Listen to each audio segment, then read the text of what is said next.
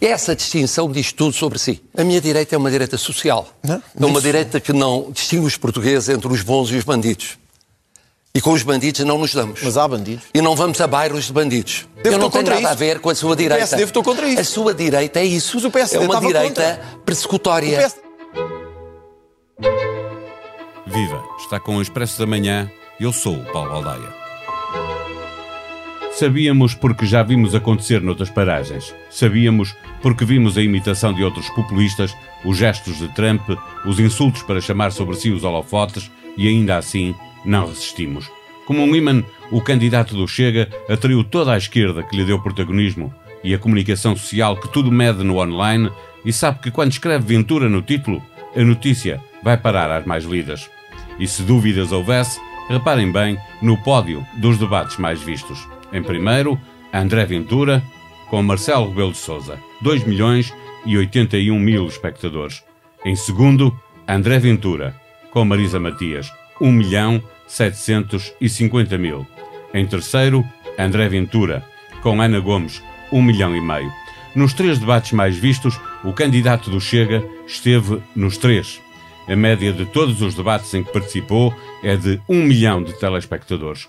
Só foi batido por Marcelo Rebelo de Sousa, com uma média de 1 milhão e 100 mil. Apenas 100 mil acima de André Ventura.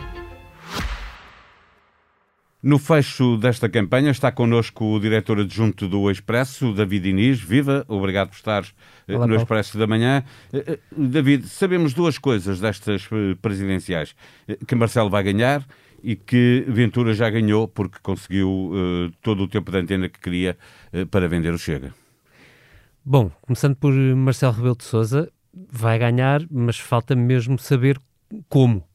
E o como aqui é muito importante, eu vou resumir, porque não é indiferente a maneira como Marcelo Rebelo de Sousa sairá desta, desta eleição muito especial, muito, muito diferente, muito estranha. Uh, podemos falar da abstenção se quiseres.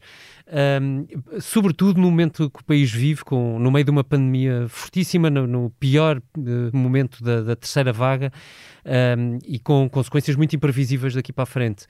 Uh, portanto, vamos ver o que é que isso dá, vamos ver que participação eleitoral é que teremos uh, e se um, há quem avisa, aliás, Pedro Magalhães, uh, que, que, coordena a última sondagem do Expresso que esta na edição deste que sai, que sai, na edição desta sexta-feira avisa se a abstenção for tão alta como alguns especialistas temem, acima de 70%, ai, aí nem a segunda volta pode ser excluída. Pois, e o próprio uh, presidente candidato dramatiza com uma declaração ao Expresso uh, dizendo que se não vencer à primeira volta vai ser mais difícil uh, gerir a pandemia. Lá está, prova daquilo que eu dizia, não é indiferente o modo como Marcelo Rebelo de Sousa vence. Ele que começa esta campanha ambicionando chegar pelo menos perto daquele célebre resultado de Mário Soares acima dos 70%, hoje nas sondagens raras são aquelas que o colocam acima dos 60%. Portanto, enfim, tudo isto é muito volátil e esta é de facto uma eleição muito especial. Relativamente a André Ventura, eu acho que tu tens razão. André Ventura parte de. Uh, é a vantagem de quem começa um partido novo. André Ventura nasceu com, na verdade, para todos nós, com, com intensidade, no momento em que é eleito deputado na Assembleia da República com pouco mais de 1% dos votos. Uh, e, na verdade, do ponto de vista nacional, com muito poucos votos. E confirmando-se, como seguramente se confirmará, que André Ventura salta para a casa dos dois dígitos ou para perto disso, uh, isto significa que André Ventura se coloca como um personagem político central na vida política portuguesa para o futuro. E isso não é indiferente nem para a direita, nem para a esquerda. Embora eu acho que nem tudo sejam rosas no fim destas eleições presidenciais para Ventura. Porque nós tínhamos visto como ele se tinha colocado como pivô da coligação que levou a direita ao poder nos Açores e desta campanha sai com uma série de avisos de Marcelo Rebelo de Sousa de que para ele e para um governo, ou para ele ou chega, ir para um governo a nível nacional terá de passar por Marcelo Presidente, não só com compromissos escritos assinados, como na escolha de ministros que Marcelo uh, admitiu poder não aceitar alguns. Eh, mas ele saberá fazer como fizeram muitos populistas por essa Europa fora, uh, de guardar na gaveta as propostas mais polémicas uh, e depois retirá-las da gaveta quando já estiver no, no poder, marimbando-se para acordos que tenha assinado, porque vai continuar a defender propostas que são, obviamente, que têm que ser recusadas por qualquer Partido Democrata. Eu percebo o que tu estás a dizer, mas na, na verdade aquilo, a única coisa que eu acho que nós estamos uh, que vamos ter de avaliar na saída destas eleições não é se André Ventura chegou para ficar, que claramente chegou para ficar, gostemos disso ou não. Aquilo que estamos a avaliar é se André Ventura com estas presidenciais atinge um pico, como na pandemia, ou se a partir das presidenciais o caminho é mais para baixo se não passa deste resultado que agora terá. Isso tem um problema na frente, que é as próximas eleições para André Ventura serão as mais difíceis de todas, as eleições autárquicas, porque evidentemente o Chega cresceu como partido e disseminou-se um pouco por todo o país, mas a dimensão em muitos municípios deste país não será digo eu, mas vamos confirmar no mapa uh, de domingo, uh, uma dimensão incrível. E, portanto, ele não terá o poder nas câmaras que, evidentemente, terá na Assembleia da República com este resultado. Agora, claramente, ele posiciona-se para ser decisivo à direita e, e, deixa Rui Rio numa posição muitíssimo difícil, muitíssimo difícil, depois do que disse Marcelo Rebelo de Sousa durante esta campanha e depois da subida confirmada de André Ventura nas presidenciais. Rui Rio ou outro, ou outro líder qualquer que o substitua se houver uh, maus resultados nas autárquicas para o PSD. Mas, sim, mas não é indiferente que tipo de líder é que o PSD tem. Porque um líder forte do PSD uh, pode mobilizar eleitorado que fugiu do PSD e que está a protestar usando André Ventura. E, portanto, eu não acho que o jogo aí esteja fechado. E voltamos à história de se André Ventura, à incógnita, se André Ventura atinge aqui um pico e começa a descer ou a estabilizar, ou se ainda tem caminho para subir. Um, eu ia só acrescentar, Paulo, que isto, o resultado de André Ventura também tem importância à esquerda. Um resultado forte de André Ventura pode uh, de algum modo ter um efeito positivo para António Costa, no sentido de assustar os partidos à esquerda e segurar colar, o governo. Colar a geringonça que, que se tinha, de Seja em que forma for, mas nós sabemos que esta geringonça já teve muitas formas e, e, e tem o dom de se transformar e de sobreviver, sim. Eh, olhando eh, para essa esquerda e para a campanha como ela se desenrolou, a sensação que, que eu fiquei é que a esquerda muitas vezes caiu na, na, na ratoeira de querer responder aos insultos, às provocações de, de André Ventura, sabendo todos, porque já vimos isto acontecer noutros países, eh, que é um erro responder eh, aos insultos. Por exemplo, quando ele chamou eh, avô bêbado a Jerónimo de Souza, ou falou dos lábios vermelhos de, de Marisa Matias. Não resistiu a esquerda ou para esta esquerda de que estamos a falar, este também era um combate necessário para mobilizar o seu eleitorado? Eu, eu tendo a, aceitar a tua segunda resposta, ou seja, que o Bloco, sobretudo o Bloco de Esquerda, mas de algum modo também o, Partido Comunista Português, viram em André Ventura um mote para mobilizar o seu eleitorado Uh, uh, alegando para isso que existe um perigo na democracia portuguesa que é preciso combater e que isso serve de argumento para, para, uh, para levar as pessoas às urnas. Na verdade, só vamos ter uma resposta razoável para isso nas, na, na, noite eleitoral. e aí convém ver não só a percentagem de votos que André Ventura vai ter, se a esquerda mobilizar muita gente, tendencialmente André Ventura, em termos percentuais, portanto comparativos, desce um pouco face àquilo que esperamos, um, mas também ao nível de uh, votos uh, brutos, no sentido, ou seja, traduzindo em número de votos totais que cada um dos candidatos vai ter.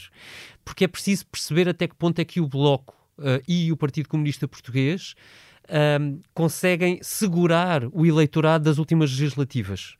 Uh, isso seria um sinal interessante uh, ou, ou, importante para eles, um, mas não é garantido que o fator Ventura sozinho chegue para isso, numas eleições que nós sabemos têm muitos motivos possíveis para desmobilizar eleitorado uh, e, e, as pessoas não comparecerem ao nos votos. Eh, David, olhando para aquilo que aconteceu uh, nos Estados Unidos, mas também noutros países da Europa, uh, com candidaturas e partidos populistas como o Chega e como André Ventura, o que pode explicar que André Ventura tenha estado nos três debates mais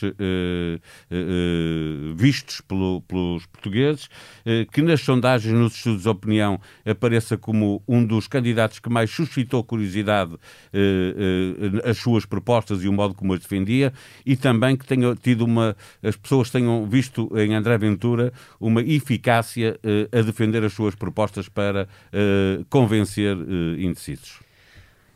É assim, eu acho que a melhor maneira de explicar isso, evidentemente há o fator de curiosidade, ele é um fator novo na, na, na política portuguesa, isso é inegável, uh, mas é um bocadinho como tu dizeres, deixa-me procurar um exemplo, como tu dizeres que, uh, que há um jogo de, de, de boxe, ou melhor, vamos ser um bocadinho menos violentos, uh, que há um jogo de futebol, mas uma das equipas pode jogar com as mãos. É, é evidente que o jogo desequilibra e se o jogo desequilibra, uh, uh, é muito fácil que aquilo sirva de fator de atração. Quer dizer, nós nunca vimos um jogo de futebol em que uma das equipas pode jogar com as mãos. É, é claro que podíamos jogar boxe, não é? E um dos, dos, dos dois não, não usa luvas, pode não usar luvas e, e, pode recorrer a todos os métodos, não tem regras. É claro que esse, esse combatente, esse, uh, esse lutador, vai ter armas que os outros adversários não têm. E isso foi o que André Ventura fez a campanha toda. Foi jogar sem armas. E é claro que ele capta imensa atenção com isso. É evidente que uh, qualquer um de nós, mesmo não gostando nada de André Ventura, pode uh, ter curiosidade para perceber até onde é que aquilo vai e empenhar-se no próprio debate, meter-se dentro dele. O que, é, o que é que isso traduz em votos? Já é uma coisa um bocadinho diferente. Há uma expectativa, há até algum temor, ou, ou se quiseres, algum receio, quem faz sondagens não conseguir medir bem André Ventura, uh, porque, tal como nos Estados Unidos, há uns shy voters, portanto, uns eleitores que, percebendo que ele é alvo de críticas, não se declaram uh, apoiantes de André Ventura, uh, mas, mas nós estamos em território incerto, porque esta é a primeira vez que nós temos um, um líder populista, para dizer o menos, dentro do jogo. E só agora é que vamos começar a medi-lo, não só as sondagens, nós mesmos comentadores. Finalmente, David, eh, regressando a Marcelo Rebelo de Sousa, eh, presidente em exercício de funções, muito provavelmente eh, vencedor das eleições, como se explica que Marcelo tenha agora a perder intenções de voto nas sondagens, uh, na edição do Expresso, na sondagem da edição do Expresso, novamente a perder vários pontos percentuais. onde é que Marcelo errou? Ele, a certa altura, parece que quis hibernar e deixar que a campanha fosse com os outros, à espera de chegar o dia de, da vitória e, e intercalando, sendo Presidente da República. Há uma larga parte de, da perda visível de Marcelo nas sondagens que era muito expectável. É que quem mobiliza mais, obviamente, são os candidatos que têm mais a, a ganhar. Uh, quem não tem as coisas garantidas e precisa lutar por isso e entusiasma. Quer dizer, o caso de André Ventura é bastante evidente.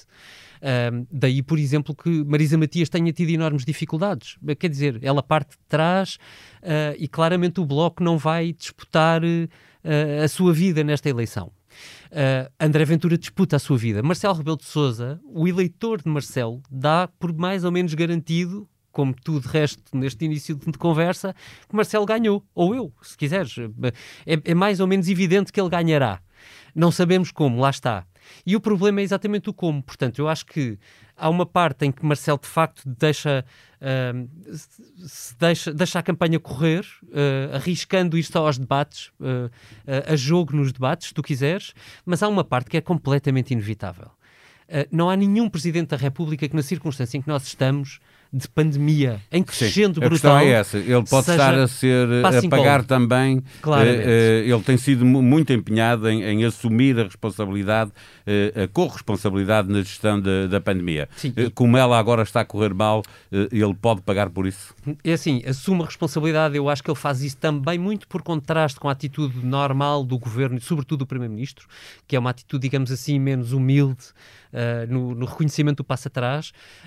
mas eu, di, eu, diria que aquilo que nós vimos ao longo da última semana de campanha já é um Marcelo preocupado. Ou seja, não é só um Marcelo que decide, afinal, vou para a rua todos os dias ou vou fazer uma iniciativa ou duas por dia. É um Marcelo que percebe que a pandemia está a atingir em cheio uh, e que as pessoas não estavam a compreender porque que havia um confinamento e as escolas, por exemplo, ficavam abertas. Uh, e há uma sondagem a meio desta semana que mostra que a maioria dos portugueses defendia que as escolas fossem de facto fechadas. E, e Marcelo e percebeu isso e foi o primeiro político a defender. Não? Ele defendeu ainda antes desta sondagem ter saído, para ser justo com o Presidente, não, mas é dois que eu dias digo. depois, ele percebeu que, mas que dois o, dias que, depois que o vento estava a mudar. verde a um confinamento que não o incluía. Portanto, há ali um momento em que Marcelo percebe que isto pode ser um grande problema na sua campanha e que ele pode levar com voto de contestação por, por, este motivo, porque as pessoas estão realmente muito cansadas e, e todos estamos muito, estamos muito cansados. E, e, eu acho que essa pressão que nós vimos, que teve efeitos, porque o governo acabou por recuar, é Marcelo em campanha, o Marcelo popular, o Marcelo que sabe que precisa de manter popularidade para ter poder, uh, começando pelo resultado de domingo.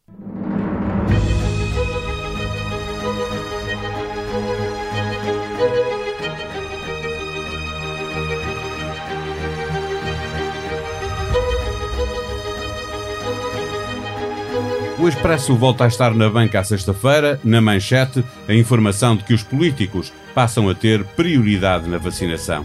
O falso positivo de Marcelo tinha relançado a discussão, com a tese de que era populista não os vacinar. Venceu o politicamente correto e subiram na hierarquia. Na edição desta sexta-feira, a sondagem que revela uma queda de Marcelo em 8 pontos percentuais e o candidato presidente a dizer ao jornal que é preciso vencer à primeira volta para melhor gerir o combate à pandemia. Em tempo de crise sanitária, que é também de crise económica e social, na revista, uma entrevista sem filtros de Cristina Margato a Isabel Joné com fotos de Ana Baião. A sonoplastia do episódio de hoje voltou a ser de Joana Beleza.